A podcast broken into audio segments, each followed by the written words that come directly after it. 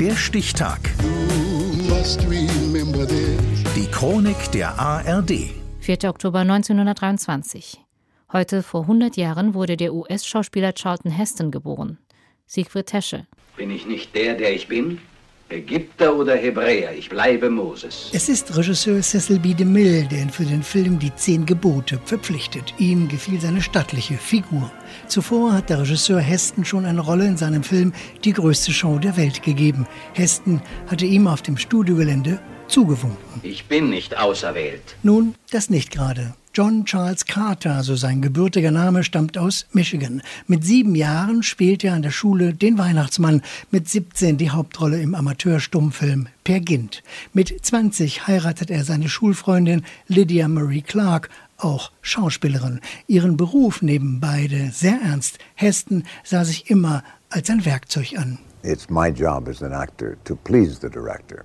Mein Job ist es, den Regisseur zufriedenzustellen. Vieles beim Filmemachen besteht darin, Treppen hoch und runter zu gehen, in Autos zu steigen oder auf Pferde, je nach Thema. Filme zu drehen ist kein Spaß. Man arbeitet zwölf bis vierzehn Stunden, häufig unter schlechten Bedingungen, aber niemals so gut man es gerne hätte und ist niemals perfekt. Der athletische 1,91 Meter große Mann ist wie geschaffen für die Monumentalfilme der 50er und 60er Jahre. Heston ist ein guter Schwimmer, Läufer und Tennisspieler und bietet selbst übermächtigen Gegnern die Stirn. So auch als Jude dem Römer Messala, Ben Hur, 1959. Ich warne dich! Nein, ich warne dich. Rom ist eine Herausforderung an Gott. Entweder bist du für mich oder du bist gegen mich. Wenn das die Wahl ist, dann bin ich gegen dich. Heston übt drei Monate lang für das Wagenrennen, das Filmgeschichte schreibt. Für seine Leistung bekommt er einen Oscar als bester Schauspieler.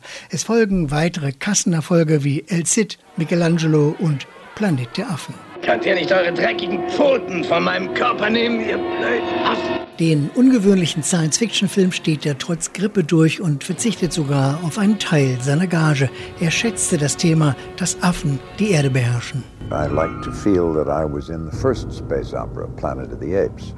Ich war Teil der ersten Weltraumoper Planet der Affen. Produzent Arthur Jacobs hatte die Rechte an einem merkwürdigen französischen Roman, aber es gab kein Drehbuch. Alle Studios lehnten den Film ab. Sie sagten, sprechende Affen, Raumschiffe, Buck Rogers, ihr seid doch verrückt. Charlton Heston dreht 129 Filme und inszeniert drei. Nach dem Attentat auf Robert Kennedy 1968 votiert er für Waffenkontrollen. Später unterstützt er jedoch die republikanischen Präsidenten Reagan und Bush. Im Jahr 2000 ruft er als Präsident der Waffenlobbyorganisation NRA demonstrativ zur Bewaffnung auf. And especially for you, Mr. Gore. From my cold, dead hands. Ich weiß nicht, welche Macht mich führt auf meinen Wegen. Aber meine Füße gehen nun diesen Weg, der mich folgen muss. Der Mann, der Requisiten und Kostüme aus seinen Filmen sammelte und über 400 Waffen besaß, wäre heute 100 Jahre alt geworden. Der Stichtag. Die Chronik von ARD und Deutschlandfunk Kultur. Produziert von Radio Bremen.